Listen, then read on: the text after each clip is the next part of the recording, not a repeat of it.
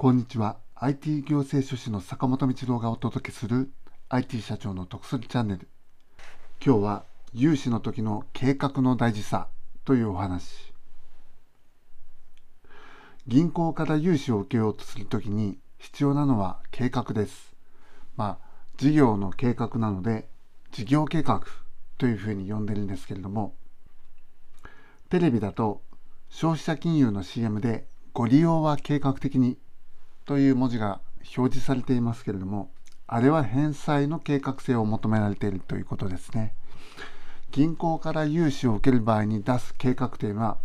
それとはまた違った次元で計画性が求められます。お金を借りてどんな事業で収益を上げるかそれがどれくらい実現性があるかこういったことを伝える必要があります。